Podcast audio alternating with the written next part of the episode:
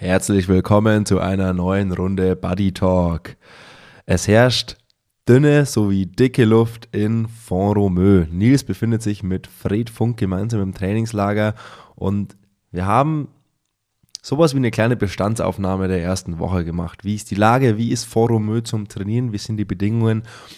Und vor allem, wie läuft das Training? Wie ist das Empfinden aus Athletensicht? Und was gibt es einfach so zu beachten beim Thema Höhe?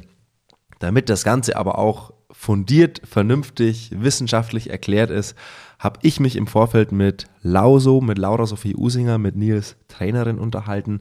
Und Lauso hat das Thema Höhe mal kurz und knapp, äh, vermutlich für sie oberflächlich, für uns vielleicht sehr, sehr tiefgreifend in alle Einzelteile zerlegt und einfach das Thema Höhentraining uns ein bisschen näher gebracht. Und bevor wir erst zu Lauso schalten und dann nach Foromö zu Nils und Fred, gibt es von mir ganz kurz und knapp den Nachrichtenblock.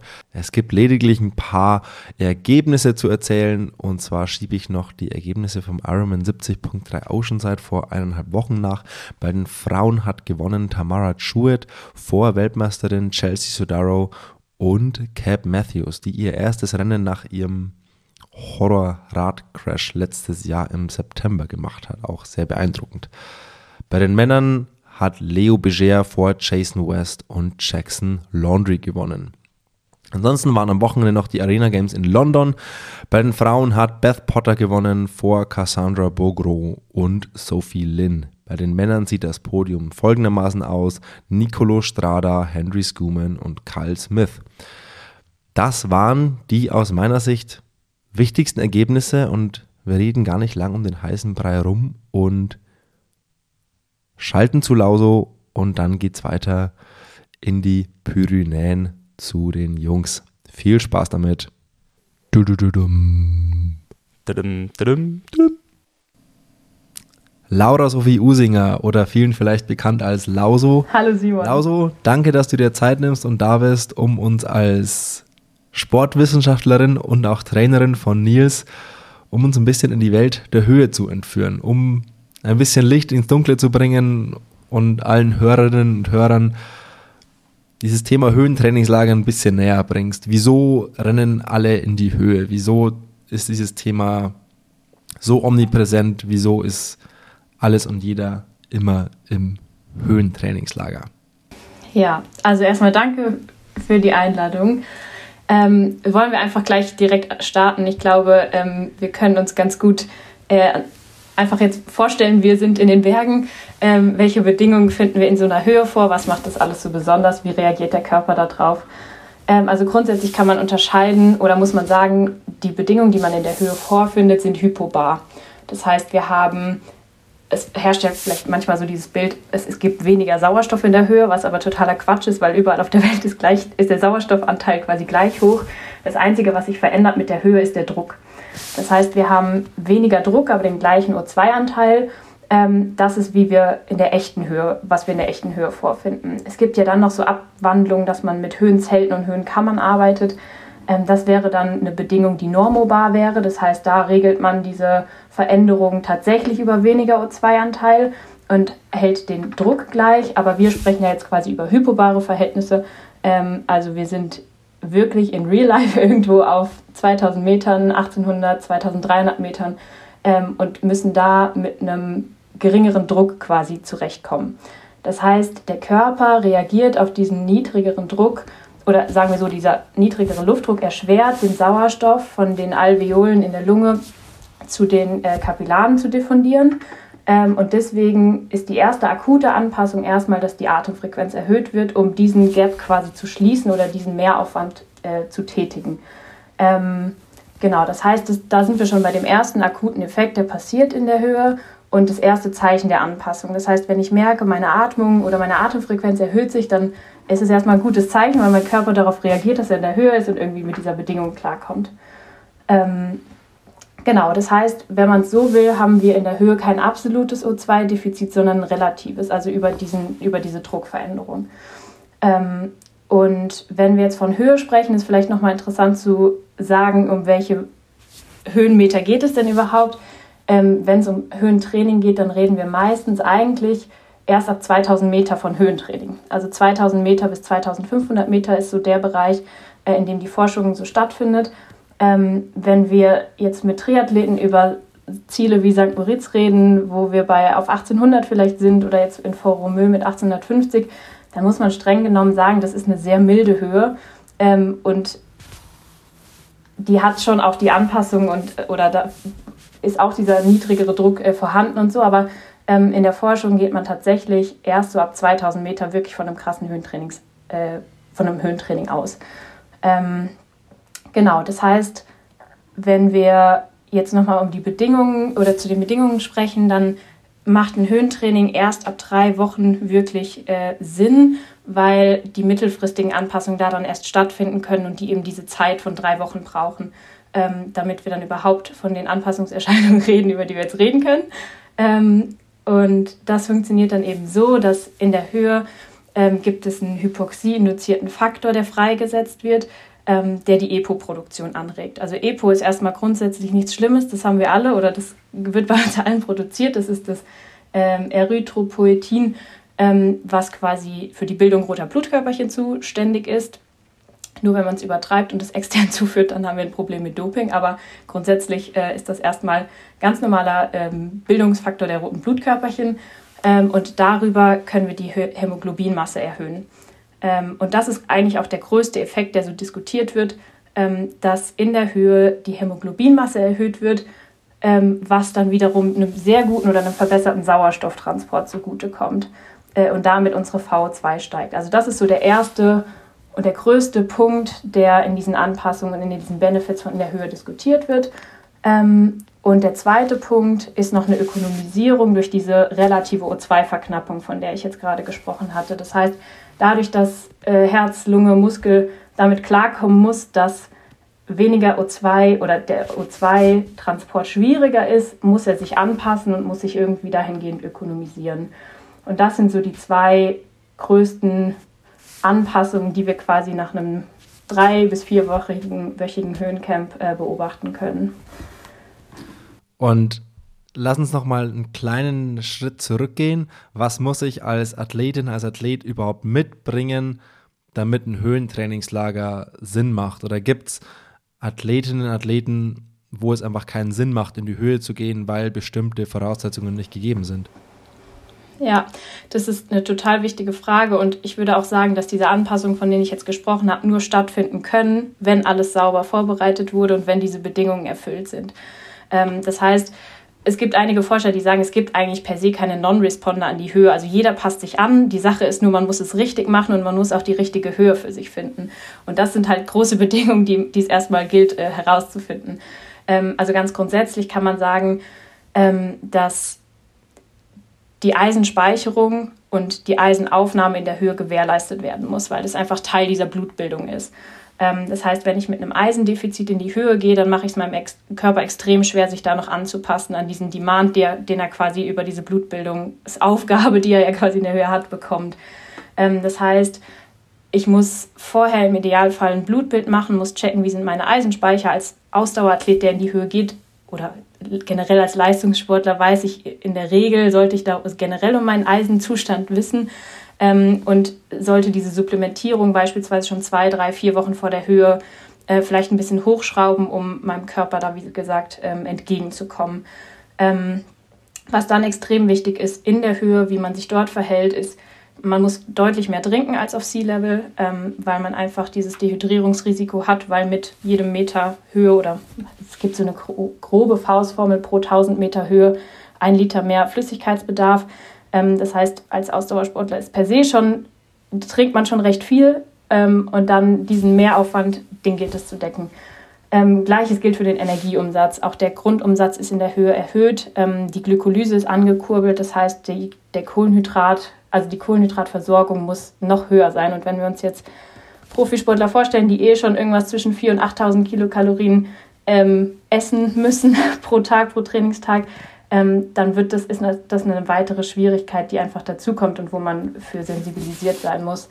Ähm, dann reden wir davon, dass die Schlafqualität und die Regeneration in der Höhe ein bisschen vermindert ist. Das heißt, da muss man erstens darauf vorbereitet sein und zweitens ähm, muss ich das als Coach oder jeder andere Coach natürlich das berücksichtigen.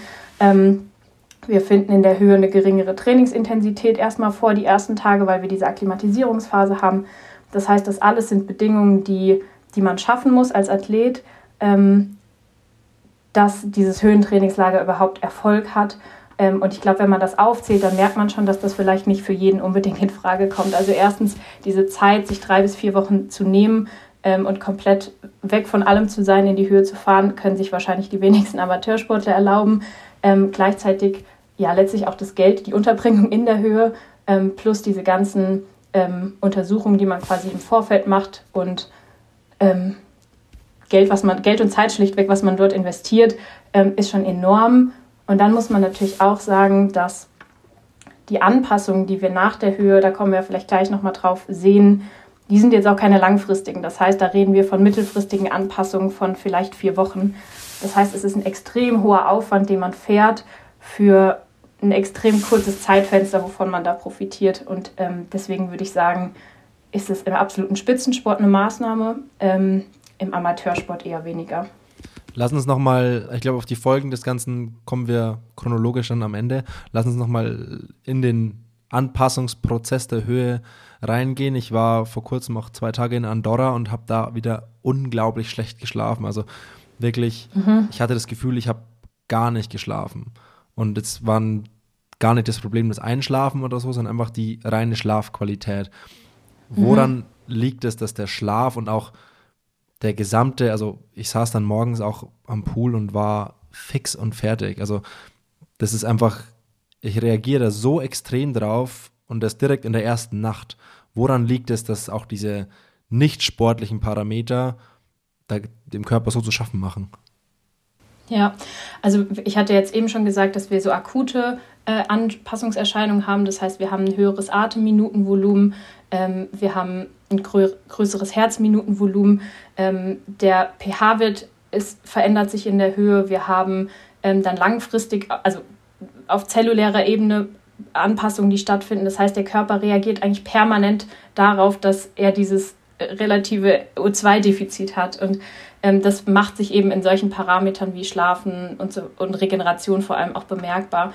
Ähm, ich hatte gesagt, dieses, ähm, der Hydrierungsstatus ist äh, extrem wichtig. Das heißt, diese Flüssigkeitszufuhr, man merkt, der Körper versucht einfach alles zu kompensieren ähm, und es gibt unterschiedliche Sensibilitätstypen. Also das ist auch total spannend in der Anpassung in der Höhe zu, zu dokumentieren. Und das ist irgendwie noch ein weiterer wichtiger Punkt, der so ein Höhentraining sehr aufwendig äh, vor- und nachzubereiten äh, macht, dass die Kommunikation extrem gut und groß sein muss, um das alles irgendwie vermitteln zu können, wenn man das mit einem Coach beispielsweise jetzt zusammen erarbeitet. Ähm, also es gibt Leute, die reagieren da, wie gesagt, sehr sensibel drauf, die merken jede kleinste Anpassung, die merken total, dass die Schlafqualität abnimmt ähm, oder ja, wie du es jetzt quasi auch beschrieben hast. Und ähm, genau, das ist, das ist einfach ein großer also unterschiedliche Sensibilitätstypen treffen auf ähm, sehr große Anpassungen, die quasi der Körper mit, mit jeder Minute, die er in dieser O2-verknappten Situation verbringt, ähm, ja, zu tun hat und das macht sich mehr oder weniger bemerkbar. Dann springen wir mal von den, alten, von den allgemeinen Reaktionen des Körpers ein bisschen zum Training. Nimm uns doch vielleicht mal mit auf eine kleine Reise vom Anreisetag bis hin zu den ersten Intensitäten wieder so der, wie sollte ein Anpassungsprozess im Training aussehen? Ich habe jetzt vor ein paar Tagen bei Fred Funk in der Instagram Story gesehen, dass er gepostet hat, er hat die ersten Intensitäten in der Höhe gemacht und jetzt sind die aber, glaube ich, schon fünf, sechs Tage da. Also das dauert mhm. ja alles so ein bisschen. Wie, wie ja. sollte das aussehen? Ähm, genau, also man versucht die ersten Tage, wie gesagt, über so eine Art Dokumentation, über Tagebuch rauszufinden, wie geht es dem Athleten. Ähm, wir messen Sauerstoffsättigung, ähm, wir gucken uns die HRV-Daten, die Ruheherzfrequenz an, das subjektive Empfinden. Ähm, um rauszufinden, okay, wie schnell passiert diese Akklimatisierung. Bei Profis spricht man von drei bis fünf Tagen, ähm, die auch schon Höhenerfahrung haben. Das heißt, nach drei bis fünf Tagen, ähm, in denen man wirklich nur sehr lockeres Training macht, also wirklich keine Intensität. Ähm, Volumen ist das geringere Problem in den ersten ein, zwei Tagen, wäre ich damit aber auch noch vorsichtig, einfach um ja, das alles zu beobachten. Ähm, und man hat ja dann auch immer drei, vier Wochen Trainingslager vor sich, also da muss man in den ersten Tagen nichts übertreiben. Ähm, und dann kann man, wenn die Sauerstoffsättigung ähm, stabil ist und vielleicht sogar angestiegen ist, wenn man gesehen hat, die ist im Vergleich zu Sea-Level in den ersten ein, zwei Tagen vielleicht ein bisschen niedriger, kurze, kann man anfangen. Kurze Zwischenfrage, wie wird die gemessen? Ja. Ähm, also es gibt in Ora, in, im Ora-Ring beispielsweise, der misst das über Nacht. Ähm, es gibt aber auch so ein genanntes Oximeter, was ist so ein Fingerclip, den man sich an den Finger ähm, klippt und damit ähm, quasi die Sauerstoffsättigung morgens oder auch dann mal nach Einheiten, während Einheiten messen kann. Ähm, genau, das heißt, in den ersten zwei, drei Tagen ist einfach nur ganz basic Grundlagentraining ähm, und vielleicht kann man den einen oder anderen Sprint einbauen. Das ist, wird in der Theorie diskutiert, dass so ein Sprinttraining die neuromuskuläre Fähigkeit aufrechterhält, ohne dass es jetzt einen großen akuten Reiz hat. Ist aber so ein bisschen individuell, wie, wie Athleten das machen möchten ähm, oder auch vertragen. Und dann kann man nach vier, fünf Tagen anfangen, die ersten Intensitäten zu machen. Ähm, wobei man immer sagen muss, dass das Leistungslevel oder das Niveau in der Höhe fünf bis zehn Prozent wahrscheinlich geringer sein wird als das, was man auf Sea-Level macht. Das heißt, wenn ich jetzt eine Intensität mache, ähm, wo ich auf Sea-Level weiß, XY Watt stehen da, ähm, dann sind die Wattvorgaben in der Höhe auf jeden Fall reduzierter. Ähm, es gibt ganz spannende Veränderungen. Also wenn man sich, die Herzfrequenz kann relativ träge sein. Ähm, das heißt, die, die Steuerung der Einheiten erfolgt ja auch auf Sea-Level schon nicht nur über Herzfrequenz oder nur über Watt. Ähm, man kann sich da bei diesen Bedingungen aber relativ sicher sein, dass wenn man Wattvorgaben gibt, das meistens auch ganz gut hinkommt mit der Herzfrequenzreaktion. In der Höhe habe ich jetzt viel mehr Parameter, die ich permanent monitore. Also das heißt, ich habe auf jeden Fall Herzfrequenz, Watt, RPE, also das, das Belastungsempfinden plus Laktat. Und diese vier Parameter versuche ich zu steuern. Und wenn eben zum Beispiel eine träge Herzfrequenz da ist, dann versuche ich mehr über RPE zu gehen, also über das Belastungsgefühl, ähm, gekoppelt mit dem Laktatwert, von dem ich auch annehmen muss, dass er ein bisschen höher ist, weil die Glykolyse höher ist, versuche ich, dass diese vier Parameter so zu jonglieren, ähm, dass wir, dass man wie gesagt alles in Betracht hat und ähm, einfach versucht, den Load neben dem Höhenreiz so niedrig wie möglich, aber so, also so niedrig wie möglich zu halten, aber das, was Minimum sein muss, äh, eben doch durchzubringen. Also ich merke schon, das äh, Thema Höhe ist ein bisschen aus trainingswissenschaftlicher Sicht oder, Sicht oder aus deiner Perspektive wahrscheinlich komplizierter als aus der Sicht des Athleten, weil du musst versuchen, das Ganze irgendwie in der Bahn zu lassen? Hast du auch so ein bisschen Angst manchmal, wenn ein Athlet von dir in die Höhe geht, ähm, dass das nicht gut geht? Ähm, ich mache das tatsächlich nur mit denen, die wirklich Erfahrung haben, die Höhenerfahrung haben, die wissen, dass sie schon zwei, dreimal da waren, dass sie auch tatsächlich davon profitieren, weil das muss man auch sagen, diese physiologischen Anpassungen, die wir jetzt besprochen haben, ähm, die kann man gut messen. Das heißt aber noch nicht, dass dann auch eine erhöhte Leistungsfähigkeit daraus resultiert. Also wenn wir davon reden, dass sich die Hämoglobinmasse nach drei bis vier Wochen vielleicht um drei, vier Prozent erhöht und damit auch die VO2 erhöht, heißt es ja aber noch nicht, dass sich auch die Leistungsfähigkeit um drei bis vier Prozent erhöhen würde, weil die VO2 ja auch nur ein kleiner Anteil oder ja ein geringerer, nicht ein geringer, aber einfach ein kleiner, nicht der ganze Anteil ist von dem, was eine Leistungsfähigkeit am Ende ausmacht. Ähm, das heißt, genau, das ist ähm, ich mache das nur mit den Leuten, mit denen, denen ich vertrauen kann, die Erfahrung haben und wo ich weiß, dass die Kommunikation stimmt. Und ja, gehe es lieber ein bisschen zu, ähm, we also weniger intensiv an oder mit weniger Risiko, als ich das vielleicht äh, auf Sea-Level machen würde. Ist je höher gleich, desto besser. Ich habe auch vor ein paar Monaten mal bei den Norwegern gesehen, dass sie äh, Gustav Iden hatte in seiner Story so, okay, jetzt, jetzt, versuchen wir das Ganze mal aufs, aufs Limit zu treiben und gehen jetzt irgendwie mal auf, ich weiß nicht, wie hoch das war, 2500, 2600 Meter in Marokko. Mhm. Ähm, let's try it. Ähm, ist es je höher dann auch, desto besser, wenn man es verträgt oder? Hm. also je höher, desto akuter sind eben nochmal diese Erscheinungen und desto, was heißt größer können die Anpassungen sein, würde ich nicht sagen, aber desto, ähm, also wir reden jetzt von dieser Range, das hatte ich am Anfang auch gesagt, 2000 bis 2500 und ähm, die haben ja jetzt schon auch alle eine gute Höhenerfahrung, ähm, die ganzen Norweger. So. Ja, das gefühlt, heißt, irgendwann gefühlt leben die ja in der Höhe. Genau, das heißt, irgendwann ist dieser Reiz natürlich vielleicht auch gesättigter und dann muss man vielleicht auch auf das nächste Level gehen. Man muss aber auch beachten, dass je höher man geht, desto ähm, schwieriger oder desto höher sind die Risiken. Das heißt, die Schlafqualität kann noch mehr leiden, die Regeneration kann noch ein bisschen verschlechtert sein. Ähm, das heißt, auch da braucht man einfach ein Team. Da mache ich mir aber keine Sorgen, dass die Norweger das alles gut im Griff haben. Also und wenn das jemand so machen kann, dann werden das die sein, ähm, die das einfach monitoren und ähm, so im Blick haben und diese Entscheidung mit Sicherheit sehr bewusst gefällt haben, weil sie beispielsweise, keine Ahnung, gesehen haben, dass der Reiz vielleicht nachlässt oder dass, dass sie das gut vertragen und auch mit diesen Risiko, diesen Risiken klarkommen.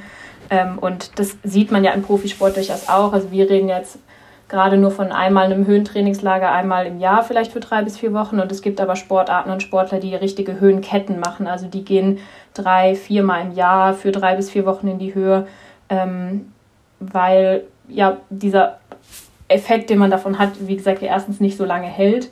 Ähm, und zweitens dann irgendwann, wenn man das über Jahre, Jahrzehnte vielleicht schon gemacht hat, auch wieder ein neues Level braucht. Und dann reicht halt nicht mehr ein Trainingslager im Jahr, sondern dann müssen es halt zwei oder drei Höhentrainingslager sein. Und vielleicht gerade auch in Vorbereitung jetzt auf Paris wird es akuter, ähm, sodass man da jetzt so ganze Höhenketten macht. Also da ähm, ja, gibt es viele, viele Mechanismen, sich da die Höhe zunutze zu machen, aber auch viele Risiken. Dann geht es mal von der Höhe zurück auf Sea Level und es gibt ja immer dieses ominöse, diesen ominösen Begriff vom Höhenloch. Viele Athleten, Athletinnen ja. reisen direkt von der Höhe zum Rennen, so ein, zwei Tage davor. Oder man soll eine Woche warten oder zehn Tage, um dann erst wieder Rennen zu machen. Das mhm. ist so ähm, ja. das, was mir so zugespült wird, was man irgendwie so aufschnappt. Was hat es damit auf sich? Genau, also wir haben ja am Anfang, hatte ich ja von diesen akuten oder vielleicht auch mechanischen Anpassungen gesprochen, so in der Atemmuskulatur ähm, oder in der Atemfrequenz. Und diese mechanische Anpassung ist noch für zwei bis drei Tage da, wenn man aus der Höhe abreißt. Das heißt, wenn man unmittelbar einen Wettkampf nach der Höhe macht, dann kann man von diesen mechanischen Anpassungen quasi noch profitieren, die auf zellulärer Ebene, was jetzt das Ganze die Hämoglobin- und Blutanpassung anbelangt, die dauert noch. Und die setzt ein, wenn dann das sogenannte Höhenloch quasi eintritt. Das heißt, diese 10, 12, 14 Tage nach Abreise ähm, gehen diese mechanischen Anpassungen weg, die zellulären Anpassungen finden statt. Das kostet natürlich alles Energie und Kraft und ähm, braucht Zeit sozusagen. Genau diese Zeit, in der wir dann von dem Höhenloch sprechen. Und dann haben wir quasi, wenn dieses Höhenloch überwunden ist, ähm, die Benefits, die wir dann für zwei, drei, vier Wochen spüren können ähm, oder von denen wir profitieren, nämlich diesen Veränderungen im Blut und der höheren Hämoglobinmasse. Und du hattest vorhin angesprochen, dieser ganze Höheneffekt trägt nur für drei bis vier Wochen. Das heißt, wenn ich jetzt einen ja. Höhen, wenn ich jetzt gestern aus dem Höhentrainingslager komme und in sechs Wochen meinen Hauptwettkampf habe, ist das ganze Höhentrainingslager für die Katz. Oder? Ähm, würde ich, also wenn man es aus diesen physiologischen Anpassungen sieht, die wir gerade diskutiert haben, es gibt aber natürlich noch andere Effekte. Also du kannst natürlich sagen, okay, diese drei, vier Wochen, die ich in der Höhe, äh, die ich dann auf Sea-Level wieder bin, habe ich vielleicht durch meine erhöhte VO2 ähm, eine bessere Grundverträglichkeit für Training und kann deshalb ein höheres Volumen gehen, was dann mir in sechs Wochen schon auch noch hilft. Also äh, so kann man denken. Oder was ich jetzt zum Beispiel auch einen Punkt finde, der mir extrem wichtig ist in der Höhe. Ich bin natürlich in den Bergen, ich fahre viele Pässe, ich bin nie ähm, irgendwie wirklich flach unterwegs. Das heißt, diese drei, vier Wochen Höhentrainingslager, jetzt mal abgesehen von den ganzen äh, Anpassungsmechanismen, die wir besprochen haben, ist ein extrem guter äh, Kraftausdauerreiz. Also ähm, wenn mein Athlet in jeder Einheit 1500, 2000 Höhenmeter tritt, ähm, dann ist es natürlich was, was ich so in der Ebene auch nicht habe und wovon ich profitiere und wovon ich wahrscheinlich auch noch sechs Wochen nach der Höhe profitiere, wenn vielleicht diese anderen Anpassungen im Blut sozusagen wieder zurückgehen. Ähm, das heißt, es gibt durchaus noch andere Benefits davon, die jetzt nicht nur auf diesen akuten Höhenreiz äh, folgen. Und jetzt noch eine abschließende Frage. Wie geht's denn Nils gerade? ähm, Nils geht's gut. Äh, wir hatten gerade kurz Kontakt, äh, nachdem er jetzt die erste intensive Laufsession gelaufen ist. Ähm, das passt alles in das Bild, was ich jetzt auch eben schon besprochen hatte, mit wie sich Laktat, Herzfrequenz und so zueinander bewegen. Äh, das beobachten wir, ihm geht es aber gut. Ähm, das Belastungs- und Beanspruchungsgefühl ist völlig im Rahmen. Ähm, und ich würde sagen, wir haben jetzt die Akklimatisierungsphase erfolgreich abgeschlossen und ähm, sind gespannt auf die, auf die nächsten Einheiten, äh, wie sich das alles entwickelt und aber völlig guter Dinge. Du äh, strahlst dabei über beide Ohren, das heißt, du bist rundum glücklich, rundum glücklich damit. Ja, tatsächlich. Also es macht doch einfach Spaß, sowas wirklich jetzt so nah mit zu begleiten, aus, aufgrund der ganzen Sachen, die ich quasi jetzt gerade erzählt habe. Und ähm, genau, lernt man mit jeder Einheit und jedem Athleten wieder dazu. Und wie sieht eure Kommunikation da tagtäglich aus? Also ich denke mal, du kannst auf seine Ura-Ring-Daten zugreifen und alles, was trainingstechnisch passiert, ja sowieso. Aber wie sieht noch die Kommunik Kommunikation, was Nils Empfinden betrifft, aus? Was, was interessiert dich davon? Oder wie sieht es in der Praxis bei euch tagtäglich dann aus?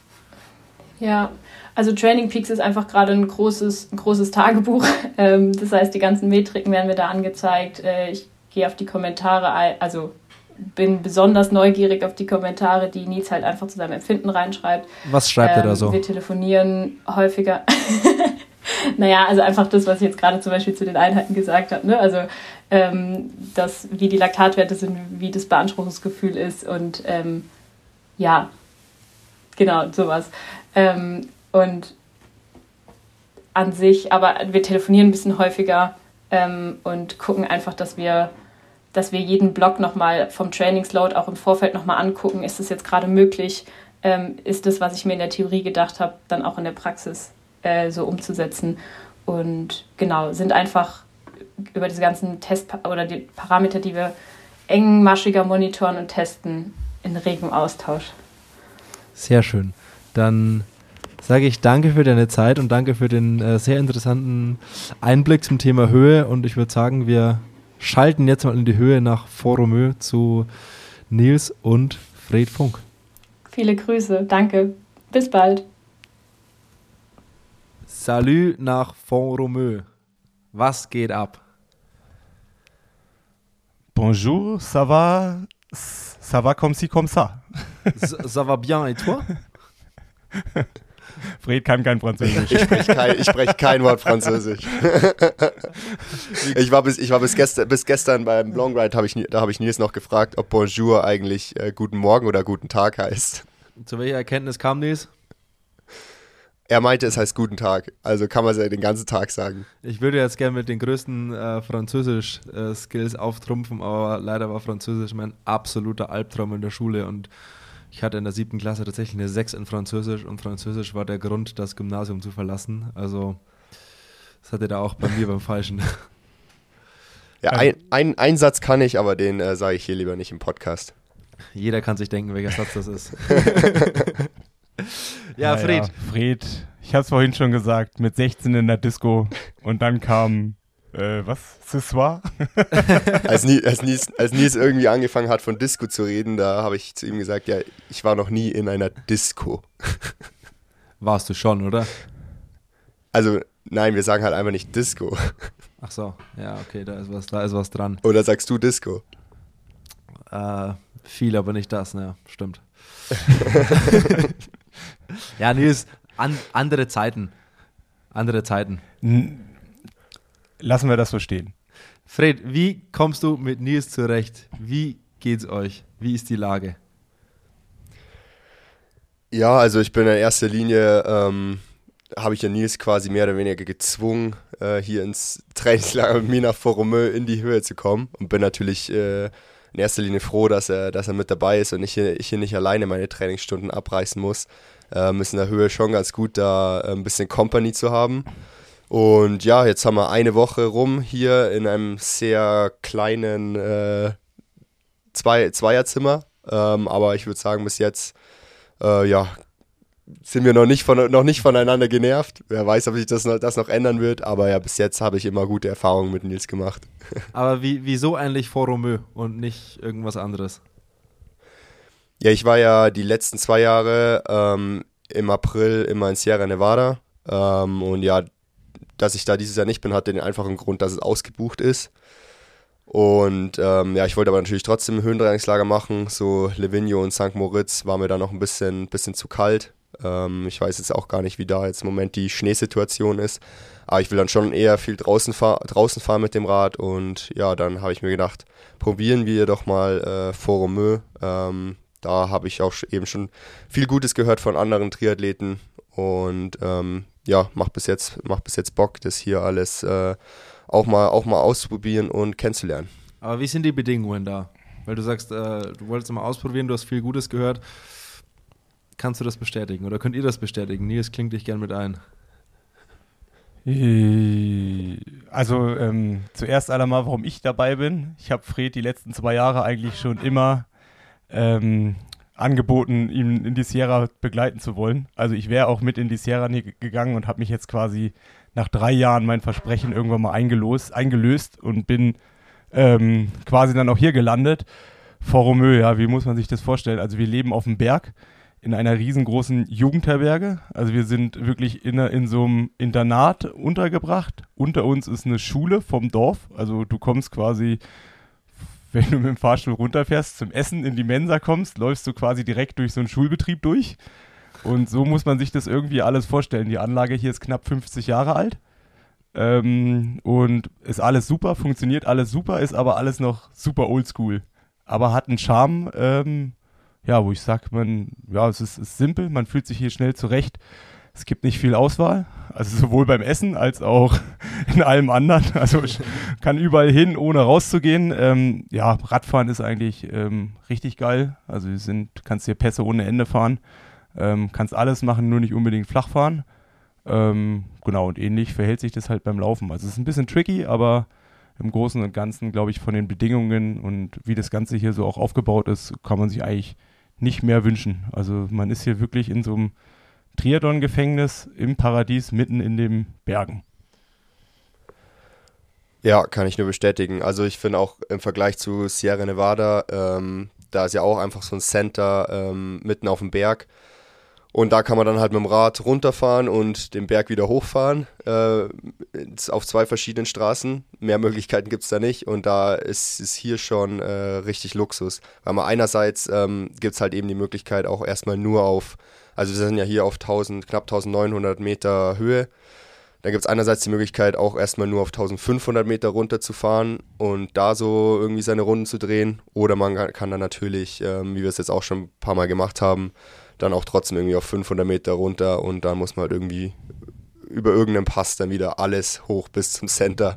Ähm, und ja, zum, zum Laufen ist es hier eigentlich auch, würde ich mal sagen, angenehmer als das Sierra Nevada, weil man hier zumindest da mit ja, so fünf Minuten Autofahrt haben wir schon einen echt coolen Trail gefunden, der zwar auch rauf und runter geht, aber der sich richtig gut laufen lässt. Ansonsten kann man sowieso auch immer auf dem Track oder auf dem Laufband flache Kilometer abspulen.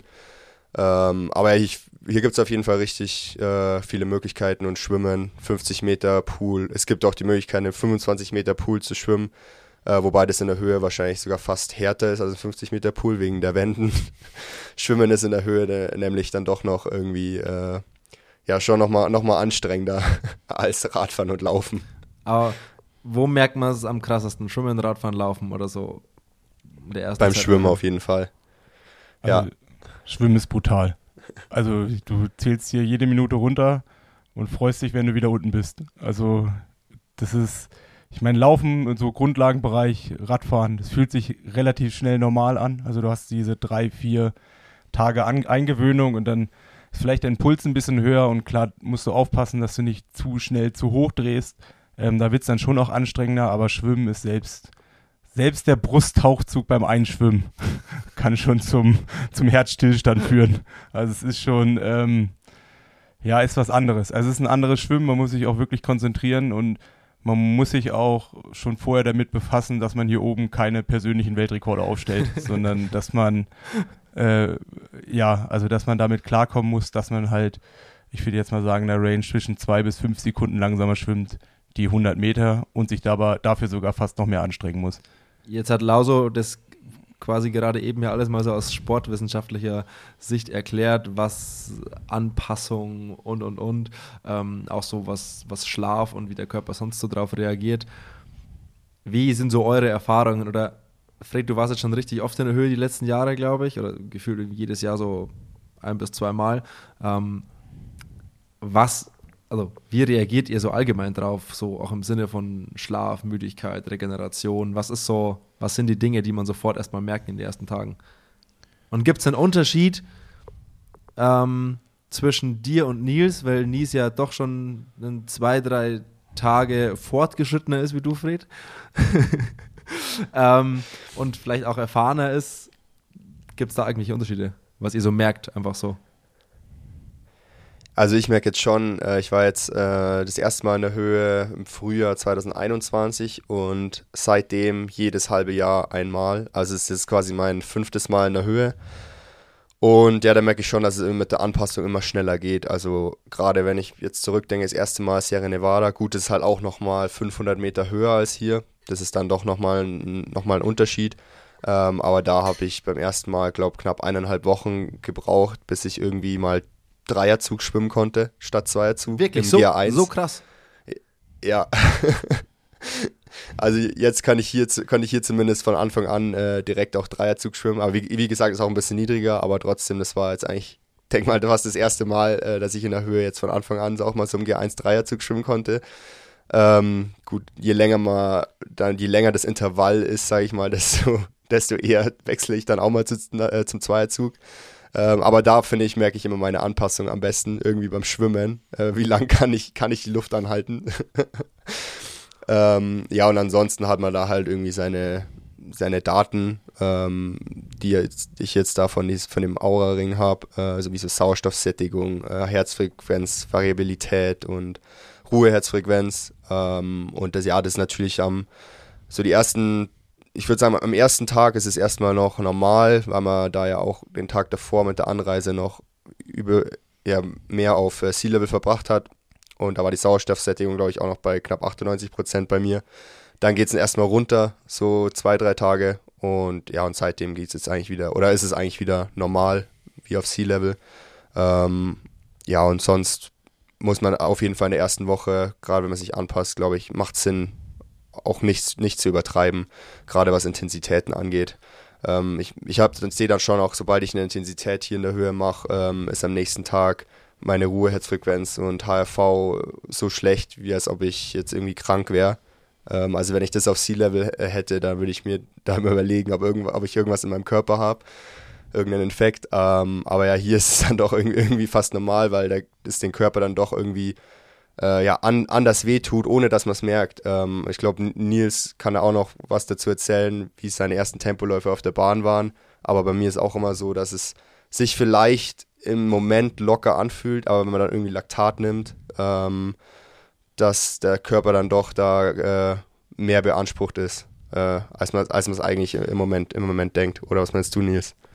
Ja, also ich glaube erstmal, wenn wir vorne anfangen, ist es schon, Fred hat da einen riesengroßen Vorteil, dass er jetzt in den letzten zwei Jahren hm, jedes, jedes halbe Jahr in der Höhe war. Also ich glaube, mein letztes Höhencamp war noch vor seinem ersten. also ich war auch erst zweimal in St. Moritz ähm, und habe es da gezielt auch nur eigentlich einmal wirklich mit diesem Höhenreiz ausprobiert, also sprich länger als drei Wochen. Ähm, dementsprechend habe ich mir anfangs auch ein bisschen mehr schwer getan. Ähm, aber das ist genau der Punkt, was Laura ja auch vorhin in der ähm, Nachricht so ein bisschen oder in dem Interview ein bisschen gesagt hat. Es ist so ein Mix aus allen Sachen, die man irgendwie sammeln kann. Also man darf das nicht mit dem vergleichen, was unten ist. Wichtig ist halt immer noch Körpergefühl.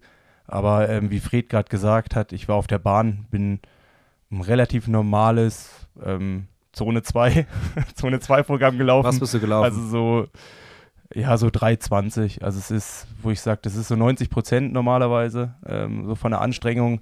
Ähm, es fühlt sich auch dann, ich bin auch mit, mit, mit, mit Race-Schlappen gelaufen, also es fühlt sich dann schon auch gut an, aber es ist immer noch so ein Tempo, was sich so ein bisschen anfühlt wie Bremsen, also so richtig die Handbremse nimmst du dann auch nicht raus. Und dann nehme ich das erste Mal Laktat und habe Laktat, wie wenn ich unten, keine Ahnung, 305 laufen würde. Aber es fühlt sich gar nicht so danach an. Und Puls ist irgendwie auch noch deutlich unter dem, was ich halt gewöhnt bin. Und da muss man natürlich ähm, so ein bisschen für sich herausfinden, was ist jetzt der richtige Weg, was ist jetzt der Parameter, auf den ich mich verlassen kann. Das ist natürlich auch wichtig, dass man im Austausch ähm, mit seinem Coach steht, ähm, wie der das zu interpretieren hat. Ich meine, Laura hat dann natürlich auch noch viel mehr Insights oder beschäftigt sich noch viel mehr mit dem Thema, wie ich das mache. Ähm, und so tastet man sich so ein bisschen ran. Und so ist es halt auch wirklich, mal ist man dann zu langsam oder man macht auch, ich glaube, bei Fred ist es ähnlich, ähm, wenn man vielleicht unten 8 mal 1000 im gleichen Tempo äh, das ähm, macht, ist es hier dann eher so, man macht zwei ein bisschen langsamer, dann guckt man, was Laktat sagt, was Puls sagt, was Gefühl sagt, dann passt man die nächsten zwei an. Ähm, und wenn man dann vielleicht ein Tick zu schnell ist, geht man wieder hoch. Also das ist so ein, so ein Findungsprozess, der sich, glaube ich, auch über die Wochen immer, immer weiter verbessert, immer mehr, also oder immer besser zuordnen lässt. Aber so dieses letzte, was ist jetzt richtig, ähm, ich glaube, das ist total schwierig zu treffen. Aber jetzt trainiert ihr ungefähr was ähnliches? Oder wie, wie ist so das Setup? Ich habe jetzt nur zwei, drei Stories gesehen, wo ihr zusammen Radfahren oder auch mal morgens laufen wart. Ähm, wie stelle ich mir das vor? Also ihr seid ja bei Also unter, also ich meine ja, also ihr habt ja unterschied unterschiedliche Trainerinnen, Trainer. Ähm, Gibt es da irgendwie Absprachen im Vorfeld und ihr zusammen ins Trainingslager geht, dass das irgendwie zusammen halbwegs machbar ist oder macht einfach jeder seinen Stiefel und gut ist? Also du meinst den Daumen auf der GoPro beim Reel von Fred, wo ich äh, mir was anhören musste? Oder wo hast du uns zusammen trainieren sehen? Den, den, davon weiß Simon ja gar nichts, weil den, den habe ich ja dann schön rausgeschnitten. Äh, stopp, äh, also ganz- kurz, Fred, erzähl mir mehr. Es war ähm, gestern äh, habe hab ich Nils ähm, Videofähigkeiten, äh, Filmfähigkeiten äh, auf die Probe gestellt, habe ihm meine GoPro gegeben, habe schon auf Start gedrückt, irgendwie einfach nur gegeben und er musste sie nur hochkant auf mein, äh, auf mich und mein TT halten. Und ähm, da musste ich danach erstmal hier so an der Seite so ein bisschen, ein bisschen was rausschneiden, weil die ganze Zeit sein Zeigefinger oder Daumen link, äh, links oben in, die, in, der, in der Linse war. Nils, das wird noch. Hat, Das wird noch. es hat auch niemand gesehen und wenn du dir das auch angeguckt hast, musst du auch sagen, man kann mich gar nicht sehen. Also ich halte das auch für ein Gerücht. Ich glaube, ähm, das habe ich, hab ich auf jeden Fall, muss ich, habe ich gut, habe ich gut rausgeschnitten. Habe ich was draus gemacht. Also ähm, ja, wir haben da so eine App. wir, wir, ich, ich, ich arbeite dran mit Nils. Ich meine, Nils hat ja jetzt auch, ich zeige ihm ja auch täglich äh, neue Filter. Ja, also, also ga- ganz kurz, also Nils, das mit den, mit den digitalen Medien und so, das lernen wir noch. Das, wir kriegen das hin, wir, wir helfen dir, wir arbeiten dran. Ähm, du kannst auch mal ein Praktik Aber- Praktikum bei mir machen und das schaffen wir alles, Nils.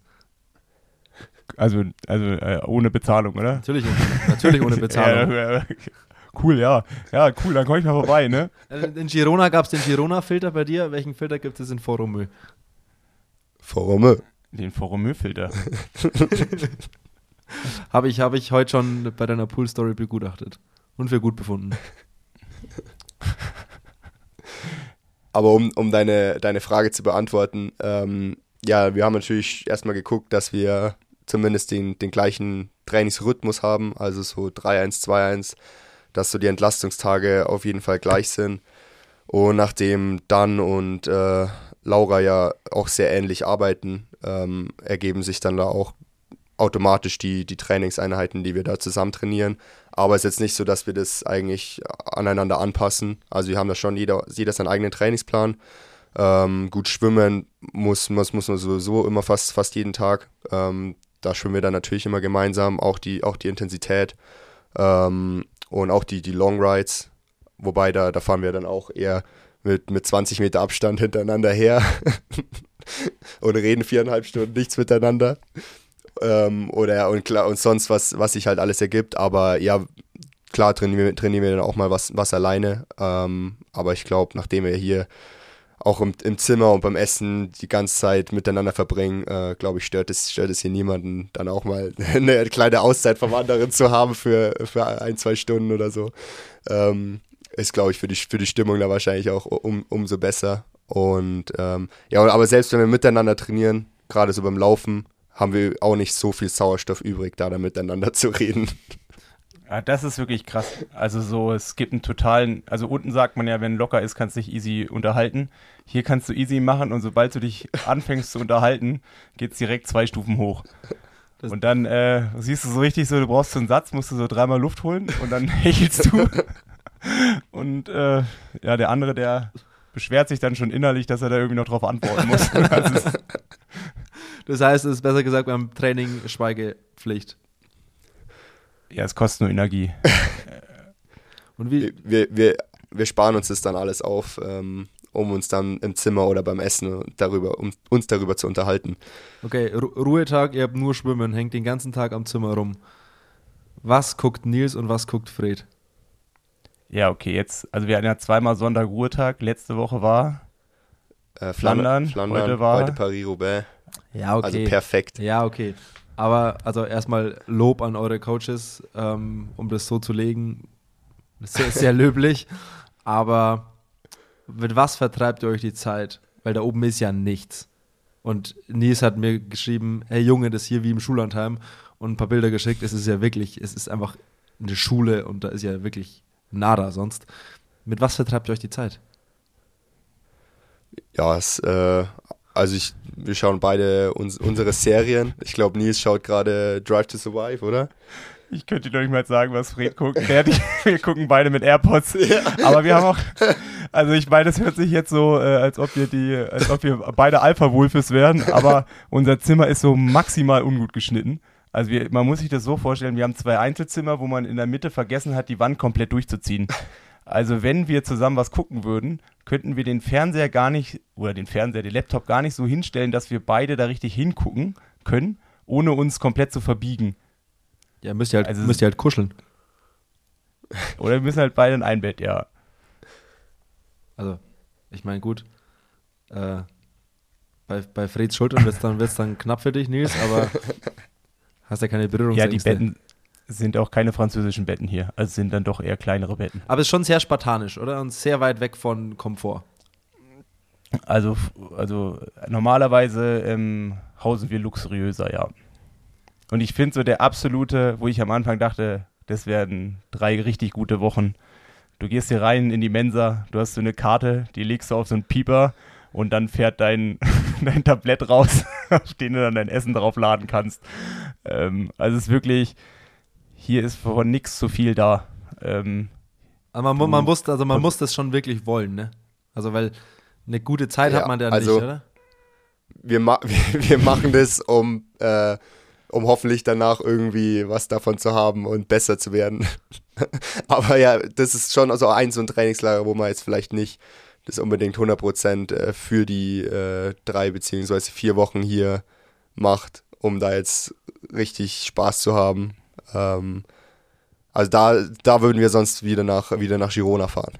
Ja, ich wollte gerade sagen, Simon, da, äh, das hast du jetzt, warum, warum fahrt ihr nach Mallorca? Warum fahrt ihr nach Foromö? Hier gibt es keinen Kaffee, hier gibt es keine Tanken ja, gut, zum Anhalten. Aber stopp, stopp, in Foromö, in Foromö gibt es Höhe, das ist Erklärung genug.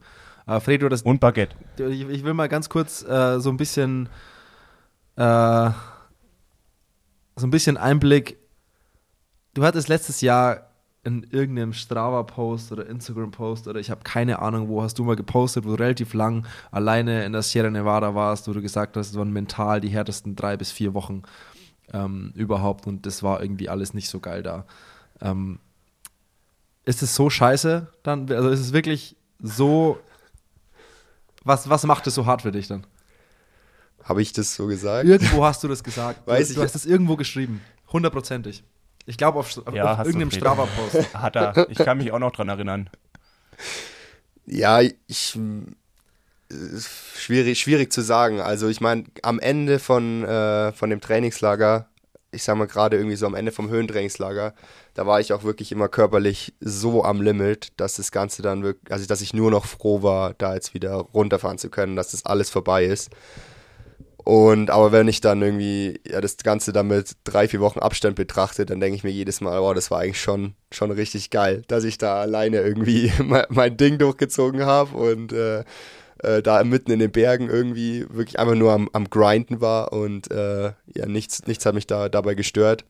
Ähm, es, also es ist immer nur eine, ja, eine Frage des Moments. Äh, ich denke auch hier in Foromö wird es wahrscheinlich wieder ähnlich sein. Ich meine, ich bin noch mal eine Woche länger hier als Nils. Immerhin kommt äh, Jana nächste Woche auch noch ähm, für, die, für, die mentale, für den mentalen Support. Und aber trotzdem, ja, das äh, einfach, weil man halt auch in der Höhe deutlich langsamer regeneriert, denke ich, stapelt sich das so von Einheit zu Einheit auf, dass man am Ende die letzte Woche wirklich jede Einheit ähm, ja nur noch mü müde startet und es dann immer schlimmer wird und am Ende ist man halt einfach froh, das geschafft zu haben und hofft dann einfach, dass man davon auch irgendwie was hat. Aber bis jetzt hat es eigentlich immer ganz gut funktioniert und äh, ja, am Ende macht es mir dann doch irgendwo Spaß und da, dafür mache ich es dann auch. Aber ist es rein die körperliche Sache, dass du einfach so am Sack bist irgendwann, dass einfach gar nichts mehr gilt und das gar nicht verpacken kannst durch die Höhe? Oder ist es auch einfach das fehlende Sozialleben drumherum, weil das einfach nichts ist? Jetzt stell dir vor, das sind noch fünf Cafés und 200 coole Leute. Wäre es dann anders?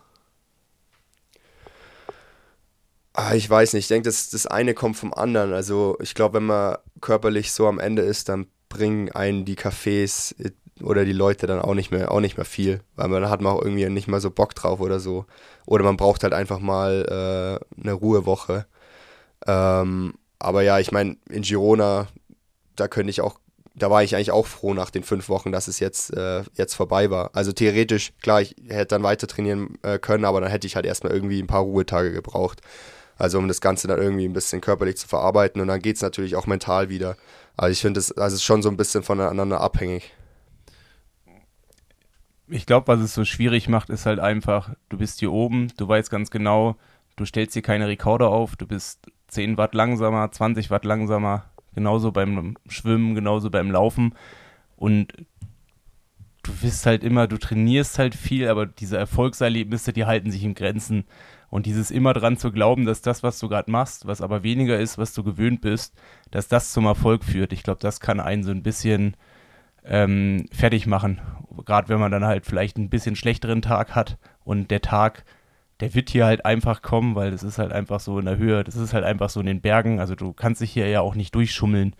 Also ich meine, so bestes Beispiel ist, wir sind am Samstag vier Stunden gefahren, wir sind eineinhalb Stunden runtergefahren und dann fährst du halt zwei Stunden 40 wieder hoch. und das ist was anderes, wie wenn ich bei mir im Schwarzwald fahre oder wenn man in Girona fährt, wo es dann einen Anstieg gibt, wo du dann halt vielleicht mal 500 Höhenmeter machst, dann kannst du dich wieder regenerieren. Aber hier bist du dann halt zweieinhalb Stunden, musst du irgendwie drauflatschen und du bist vielleicht dann auch sogar ein bisschen drüber, obwohl du gar nicht, also du merkst dann hier doch jedes Watt, was du mehr treten musst. Und das führt dann irgendwann zu der Ermüdung. Und dazu noch dieses, dass du jetzt gar nicht weißt, zahlt sich das halt aus. Das ist halt dann, ähm, ja, es ist immer so ein Spiel mit dem Feuer, aber ich glaube, und ich meine, es hat jetzt auch die letzten Jahre immer mehr gezeigt, dass gerade wenn man das Höhentraining so ein bisschen vernachlässigt, dass man dann immer weniger konkurrenzfähig ist. Weil, und ich meine, bestes Beispiel ist ja Radsport, da die verbringen ja gefühlt drei bis vier Monate im Jahr in der Höhe, weil halt der Benefit, den man daraus ziehen kann mit der, mit der ganzen körperlichen Anpassung, dass das halt so der riesengroße Vorteil ist. Und wie man das alles hinbekommt, sowohl vor Ort als auch danach, das ist halt, ähm, ja, das ist halt irgendwo die Frage. Ihr seid ja an komplett unterschiedlichen, sag mal, Vorbereitungspunkten der Saison. Fred, bei dir geht es in drei, vier Wochen los mit den US Open. Drei Wochen, glaube ich. Äh, und Nils dein Highlight. European Open, ja. Ja, meine ich ja, sorry, European Open in Ibiza. Und Nils dein Highlight steht noch ein bisschen aus vier Wochen in Buschitten. Ja, aber ich, rede red mal von der Challenge Rot. Ähm, es ist schwerer daran zu glauben, dass es alles Nutzen hat, wenn es noch weiter weg ist, als jetzt bei dir, Fred, wenn es quasi ums Eck ist. Wo ist es sich gereimt? Also, also von der Sache, ähm, ich erhoffe mir für Rot keinen Höhenreiz. Also den Höhenreiz durch die Anpassung, man sagt ja so zwischen zwei und vier Wochen oder halt entweder hat man den Anpassungseffekt direkt, wenn man runtergeht, oder und dann kommt halt so dieses Individuelle ins Spiel zwischen, ich würde jetzt mal sagen, zehn Tage und vier Wochen. Und dann lässt es natürlich nach. Wenn man jetzt sieht, Rot ist am 26. oder 25. Juni. Ähm, ich bin am 22. wieder unten. Das ist schon deutlich mehr über vier Wochen. Also sprich, da ist jetzt der Höhenreiz nicht das Entscheidende, sondern es ist eher die qualitativen Trainingskilometer, die ich hier halt sammle. Und halt auch einfach, äh, ich bin hier drei Wochen und konzentriere mich voll auf das ganze Training und diesen Reiz, den ich halt habe. Und ich meine, das ist halt auch immer entscheidender in meinem Alter, dass ich meinem Körper halt auch neue Reize nochmal geben muss. Also ich kann es halt jetzt auch nicht mehr so machen, wie ich es immer gemacht habe, dass ich sage, okay, jetzt ist hier, ähm, weißt du, wir fahren wieder nach Mallorca wie letztes Jahr, mache da irgendwie meine Runden, mache immer das Gleiche, sondern ich muss jetzt auch anfangen, mir darüber Gedanken zu machen, wie ich dann halt ähm, meinen Körper nochmal pushen kann, damit vielleicht nicht dieser Höhenanpassungseffekt äh, ähm, eintritt, aber dass ähm, das Training halt nochmal komplett anders wirkt. Also ich mache ich mach mir für Ibiza mal jetzt eigentlich keine Sorgen, ähm, dass ich da irgendwie in Form bin ähm, oder zumindest fit, ähm, egal ob Höhenboost oder nicht. Das ist natürlich dann auch immer so eine, so eine Sache, ob ich dann nach einer Woche schon, schon da pieke ähm, oder manchmal dauert es länger, manchmal geht es nach einer Woche. Ähm, also wir haben jetzt nach einer Woche eigentlich immer eine ganz gute Erfahrung gemacht, hat bis jetzt, sag ich mal, zweimal funktioniert, zweimal ganz gut funktioniert. Ähm, also probieren wir es mal wieder so. Ähm, aber jetzt zum Beispiel in St. George hat es leider nicht funktioniert. Ähm, ist halt irgendwie immer, immer ein Risiko, was man, was man da auch macht. Ähm, aber zumindest ist auch ja, 1800, 1900 Meter Höhe dann natürlich auch nicht so ein hohes Risiko, ähm, da dann in irgendwie ein Höhenloch äh, zu fallen, wie jetzt zum Beispiel ähm, nach Sierra Nevada. Oder sich, dass man sich da komplett übernimmt. Ähm, aber ja, ich meine, auf der anderen Seite, ich mache das ja jetzt, wie gesagt, äh, regelmäßig, ähm, quasi immer so zweimal im Jahr, drei bis vier Wochen in die Höhe. Ähm, also fast schon so eine, so eine Höhenkette, äh, wenn ich das jetzt so weitermache, die nächsten Jahre. Und ja, wir hoff, erhoffen uns dann natürlich auch, dass ich dann wiederum ähm, auf Sea-Level quali noch qualitativer trainieren kann und davon dann wiederum äh, für die in den Rennen profitiere. Also jetzt gar nicht irgendwie direkt wegen Höhenboost oder ähm, oder so, sondern einfach, ja, um, um einfach auch den, da nochmal noch mal einen Reiz zu setzen, der mir auch für, fürs Training auf, auf C-Level hilft und um das noch qualitativer zu machen und der mir da dann wiederum ähm, für Wettkämpfe etc. hilft. Wer, wer entscheidet, wie lang vom Wettkampf du auf C-Level zurückkommst, du oder dein Coach? Ähm, ja, beide. Also es ist natürlich, mein Coach kann es eigentlich nicht, nicht entscheiden. Das weiß eigentlich nur ich, wann es mir gut geht und wann nicht. Ähm, also jetzt zum Beispiel, wo ich das allererste Mal in Sierra Nevada war, haben wir ja direkt danach auch ein Rennen probiert, weil es ja auch bei vielen gut funktioniert. Da war ich irgendwie zwei Tage danach, wenn ich bei Challenge Gran Canaria geraced. Äh, das hat ja leider, leider gar nicht funktioniert bei mir. Ähm, also bei mir ist es schon eher so, dass ich direkt, wenn ich direkt runterkomme, ähm, es ist für ein paar Tage, läuft es nicht gut und dann ebenso, ja, nach fünf, sechs Tagen geht es dann, geht's dann richtig aufwärts. Ähm, und dann hält das Ganze auch noch so, eine, ja, so drei, vier Wochen an. Ähm, aber ja, das ist einerseits, ist es natürlich sehr individuell. Also bei Nils kann das Ganze auch äh, komplett anders sein. Ähm, und andererseits kommt es auch komplett darauf an, äh, wie man das Training auch in der Höhe gestaltet. Also es kann jetzt sein, dass es für, für Foromö zum Beispiel, dass ich jetzt da direkt danach richtig gut performen würde oder so. Äh, keine Ahnung, es kann auch sein, dass es jedes Mal anders ist. Zum Beispiel letztes Jahr ähm, war es eben so, dass Buschütten äh, hatte ich ja eine Woche nach Sierra Nevada geplant, ähm, eigentlich mit der Erwartung, dass ich da jetzt nicht so fit sein werde, ähm, weil ich bis, dat, bis dato eben keine gute Erfahrung gemacht habe mit einer Woche nach, nach der Höhe. Ähm, aber ja, dann habe ich mich an dem Tag echt brutal gut gefühlt und ich hätte auch da, also wenn ich, wenn ich, wo ich es wirklich merke, ich, ist, dass wenn ich das Tempo einfach wirklich den ganzen Tag machen könnte, also irgendwie so 360 Watt auf dem Rad und es tut mir einfach nicht weh. Ähm, und wie ich es auch bei der Challenge St. Pölten 2021 hatte. Ähm, also da merke ich dann wirklich, dass, dass die Höhe mir da irgendwie was bringt und mir das einen richtigen Boost gibt. Und ja, das erhoffe ich mir jetzt natürlich auch wieder eine Woche später äh, in Ibiza.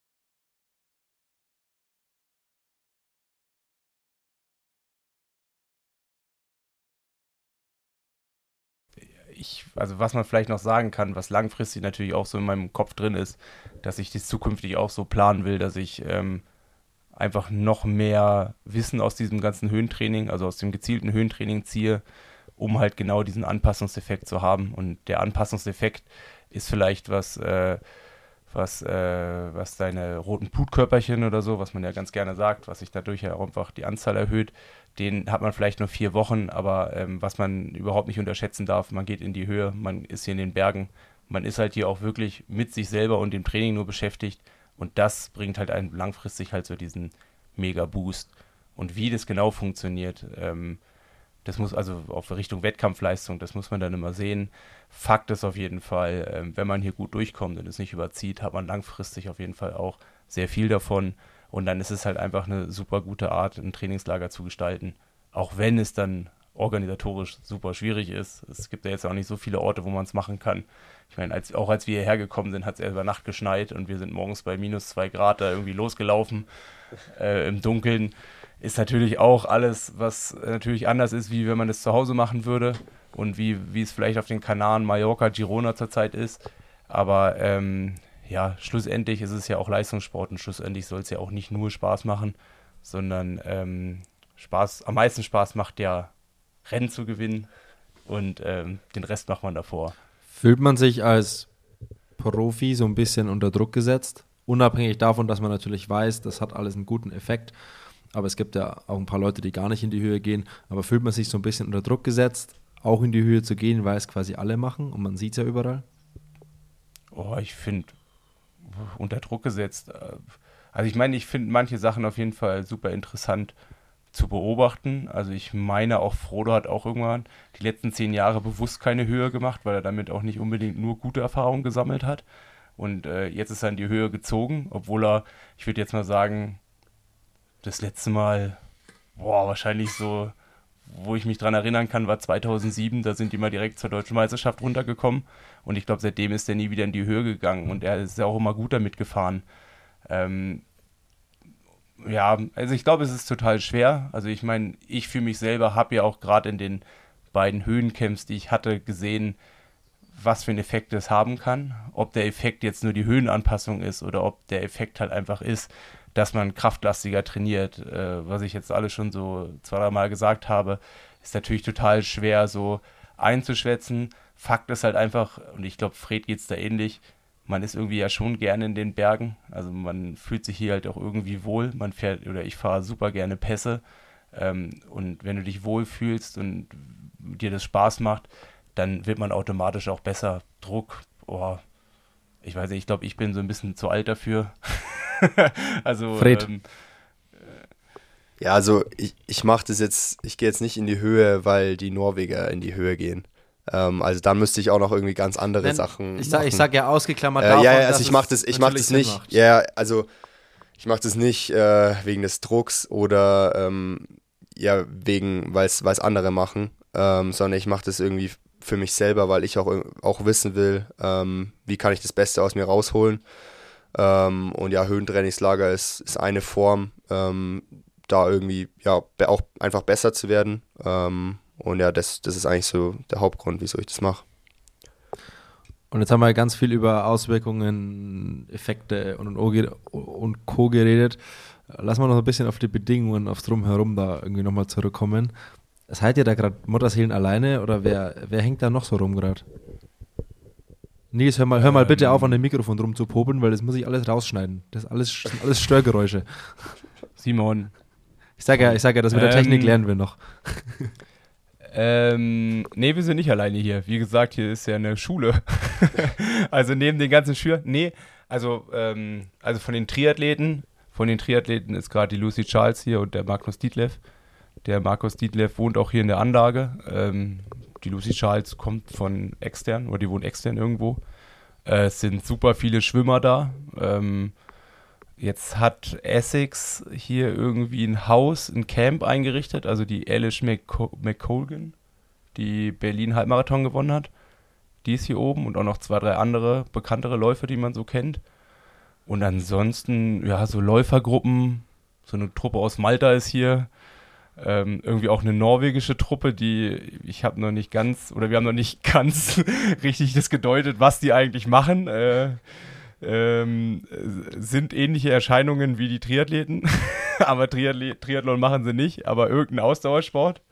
Ähm, ja, ansonsten das Ding hier ist ausgebucht. Ähm, also ich glaube, wir müssen, also man kann es ganz gut sehen, also wenn man sich beim Essen eincheckt, ähm, zählt es immer eins weiter. Ähm, wenn wir die Letzten sind, sind wir ungefähr so 70, 80. Also ich denke mal, so viele Betten wird es dann hier ungefähr geben.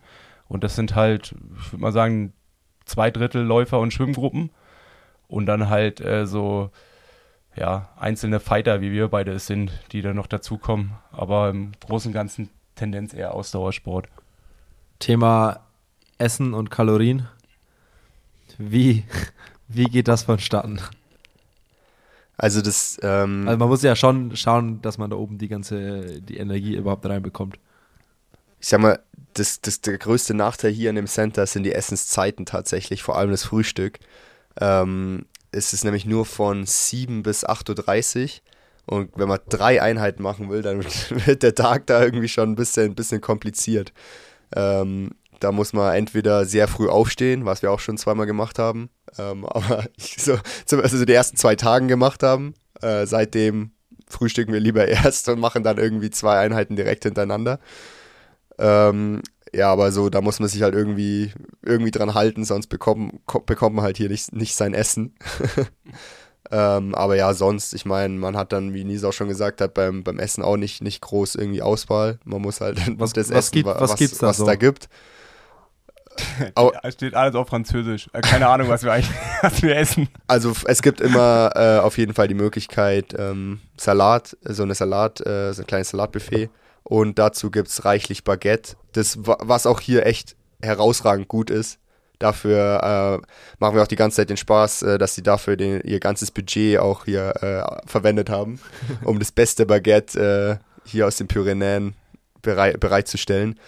Aber sonst, ja, vom Hauptgericht gibt es immer natürlich eine Proteinquelle, ähm, was natürlich meistens oder eigentlich immer Fleisch ist. Ähm, dann eine Carbquelle, Reis oder Nudeln.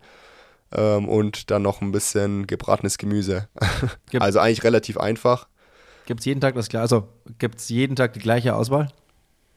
Ist schon, schon immer, immer was anderes eigentlich. Also bisher, wir sind jetzt äh, ja, sieben Tage hier und bis jetzt hat sich eigentlich noch, noch gar, gar nicht wiederholt, oder? Ja, wiederholt nicht. Also man kann ja auch irgendwie acht verschiedene Sachen äh, unterschiedlich zusammenmixen. Ja. Also eine Sache pro Teller hast du bestimmt schon mal gegessen in der letzten Woche. ähm, und grundsätzlich essen wir beide auch das, immer das Gleiche. Also man hätte jetzt auch nicht unbedingt, also du hast jetzt nicht die große Auswahl, du kriegst halt ein Gericht und das, ähm, das musst du dann mehr oder weniger essen. Also es gibt schon so ein bisschen Wahlmöglichkeiten, aber eigentlich auch nicht. Aber also guckt, guckt ihr da halt oben jetzt nochmal, dass ihr nochmal mehr esst als sonst?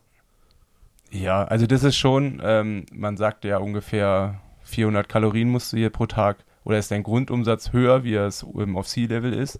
Sprich, äh, wenn man das umrechnet, ist es halt eine Tafel Schokolade mehr am Tag. und ähm, also man kann ja auch Gummibären essen und ähm, andere Sachen, ähm, aber ich glaube, uns ist beiden schon sehr bewusst. Äh, ich glaube, Fred ist das noch viel bewusster und er zelebriert das noch viel mehr. In, äh, in, welcher, in, wel, in welcher Form? Also mhm. hier, hier gibt es natürlich auch Supermärkte, wo wir uns schon äh, ja, eingedeckt haben. Nur gesund. Für die, für die Snacks in der, in der, in der Gemüseabteilung, ne? Genau.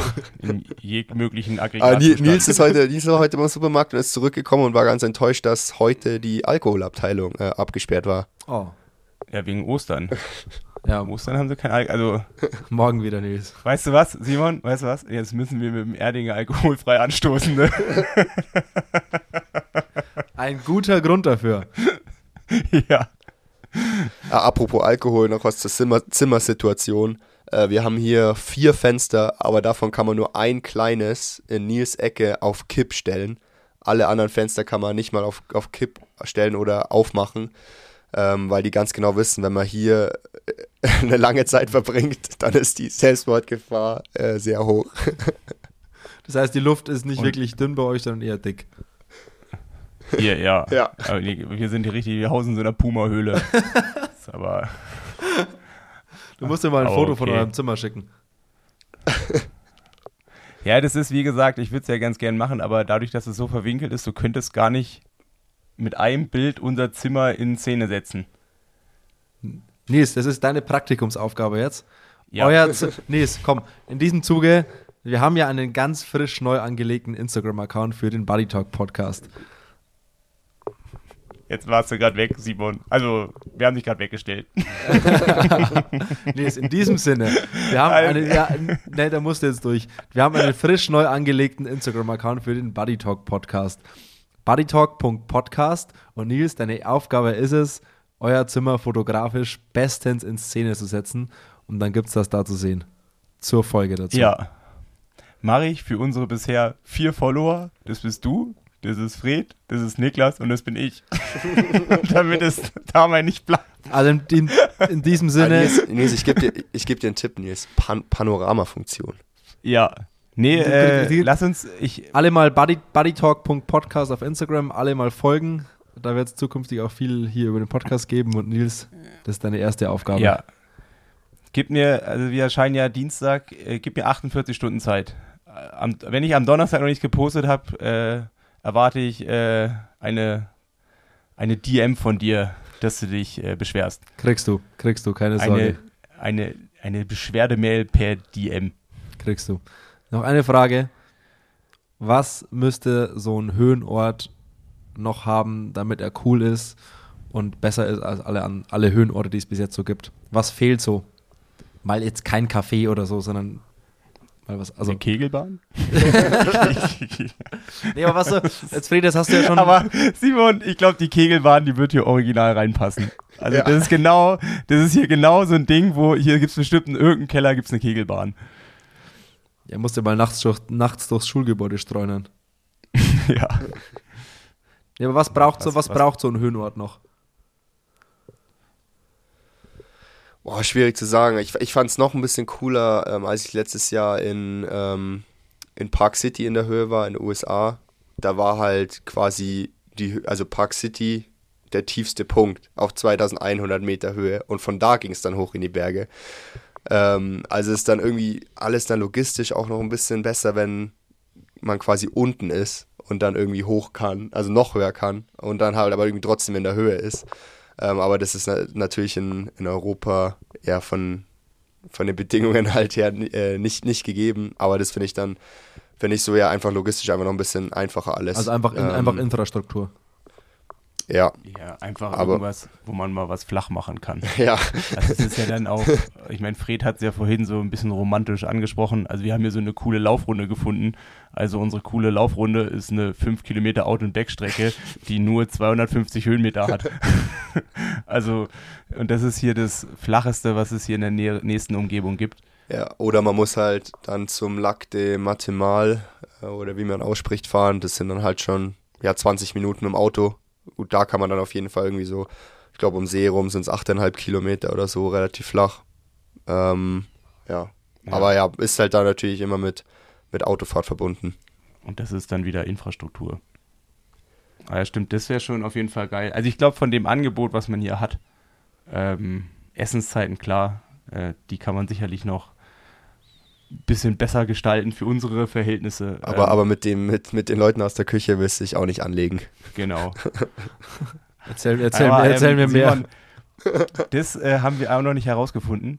Es kommt so manchmal ohne Ankündigung ja. äh, aus dem Nix, aus der Küche, Ice Ice Baby, aber immer so eine, so, so ein 10 Sekunden Abspann davon, so als ob es da irgendwo einen Knopf in der Küche gibt, den irgendjemand drückt und alle anderen den nicht mögen. Und das passiert so an einem normalen Abend. Aber ich, ich glaube ich glaub tatsächlich, das ist die Schulglocke. Das ist der Gong. Ja, aber der kommt manchmal ja, der kommt ja manchmal auch um 19.30 Uhr abends. Ja, aber- Gute Frage, aber ist auf jeden Fall, ja, gibt es immer, äh, es macht jedes Mal gute Stimmung, wenn es kommt. Ja, ich weiß nicht. Jetzt sind wir hier in so einer Sackgasse und ich glaube, es hat niemand mehr. Gibt es noch irgendwas, was ihr loswerden wollt, ihr beiden? Also wir bleiben da dran. Also ke- keine Angst. Also wir, wir lösen das Problem noch in den nächsten zwei Wochen. Ansonsten, ähm, ja, also ich glaube, wenn es noch irgendwas gibt, ähm, wir sind ja noch zwei Wochen hier oben.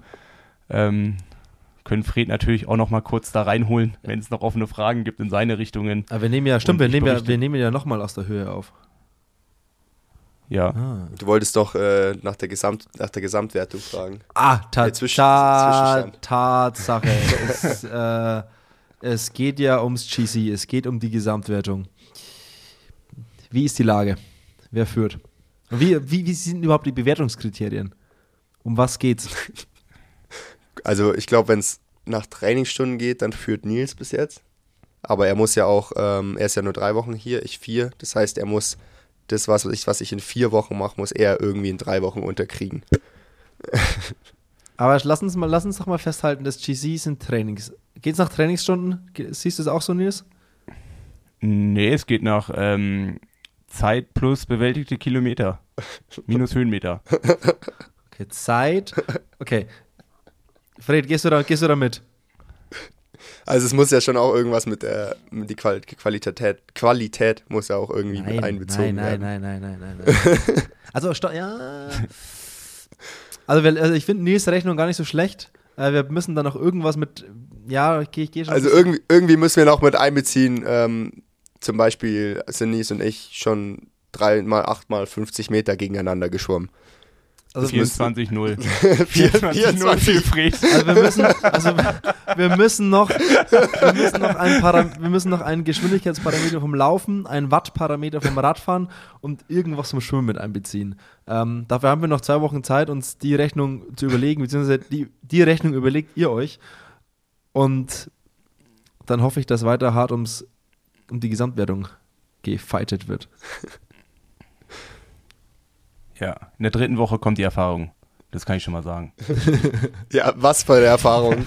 Die Höhenerfahrung? Oder dein Alter. Ohrs, Hö Ohrs Höhenloch. Höhenalter. Da kommt's Höhenalter. Ja gut, ich glaube, bevor wir uns hier um Kopf und Kragen reden, wollen wir den Sack hier mal zumachen. Was meint ihr? Ja. Simon, da hast du hundertprozentig recht. Komm, wir, Wir können den Sack zumachen. wir machen den Sack zu, wir gehen mal zurück auf Sea Level. Ich lasse euch da oben alleine sitzen. Und wie gesagt, buddytalk.podcast auf Instagram. Alle mal, alle mal reingucken. Und ja, ich glaube. Und das letzte Wort hat heute Fred, oder was? das letzte Wort hat Fried. Ja, äh, vielen Dank, dass ich hier dabei sein durfte. Und äh, ja, Grüße an alle auf Sea Level. Also alle da draußen, ich bin der Frederik Funk, 26 aus Bayern. Ich fühle mich aber überall zu Hause. 25. 25. Aber ja, in den Bergen fühle ich mich immer zu Hause. Komm. Also, macht's gut. Ciao. Tschüssi. Salut. Tschüssi. Au revoir. Salut. Ist auch au revoir, oder nicht? Sagst du Salut zum Tschüss. Tschüssi. Was auch Ja. au revoir und du Salut ist Tschüss und Au revoir ist auf Wiedersehen. So viel weiß ich noch. Música